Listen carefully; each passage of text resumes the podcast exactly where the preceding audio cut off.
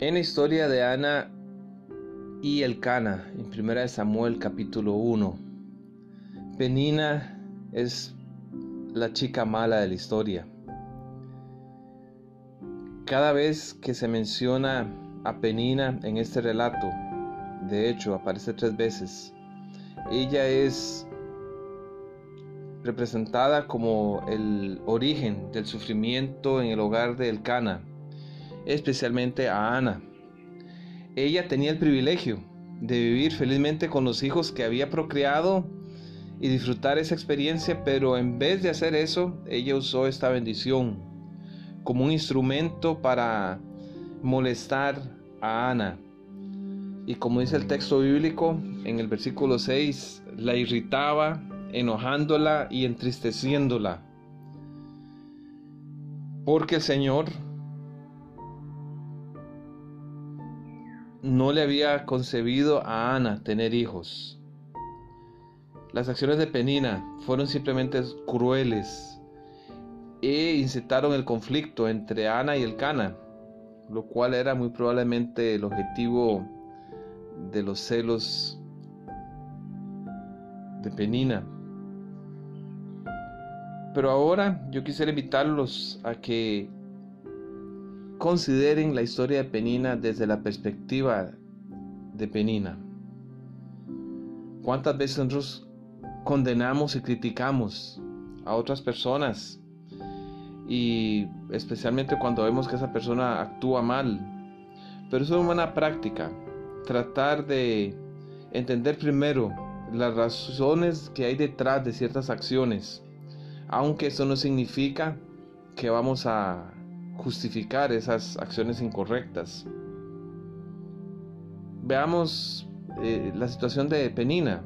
Primero, el Cana la casó simplemente porque Ana era infértil. En otras palabras, Penina eh, fue tomada, por decirlo así, simplemente para dar a luz niños. Las escrituras eh, no mencionan las circunstancias de la boda de Elcana y Penina, pero nosotros podemos asumir que no fue ese tipo de boda gozosa de una joven pareja enamorada. Hasta es posible que Penina no fue consultada en esa decisión de su matrimonio. Más tarde en la casa, su esposo traía comida para ella y sus hijos, pero a Ana le daba una doble porción, porque dice el texto, él la amaba. Esto simplemente le hacía recordar a Penina que estaba en un estatus inferior.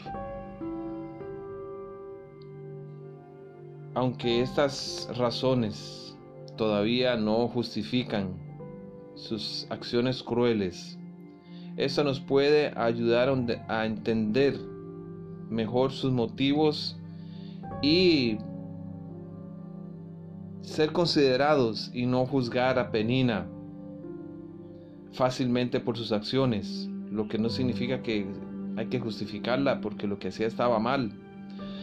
De todas maneras, recordemos lo que dijo el Señor Jesús en el Sermón del Monte. Él declaró no juzguéis para que no seáis juzgados. ¿Qué diferencia hubiera causado en Penina unas palabras o un gesto de afirmación? Si usted fuera el vecino de ella,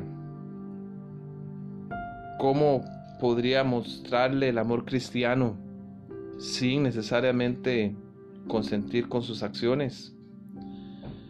Ponte a pensar, podría ser que haya peninas alrededor tuyo el día de hoy, quienes podrían ser beneficiados y beneficiadas con palabras de ánimo, con una sonrisa, con un gesto de cariño, en vez de simplemente criticar y condenar.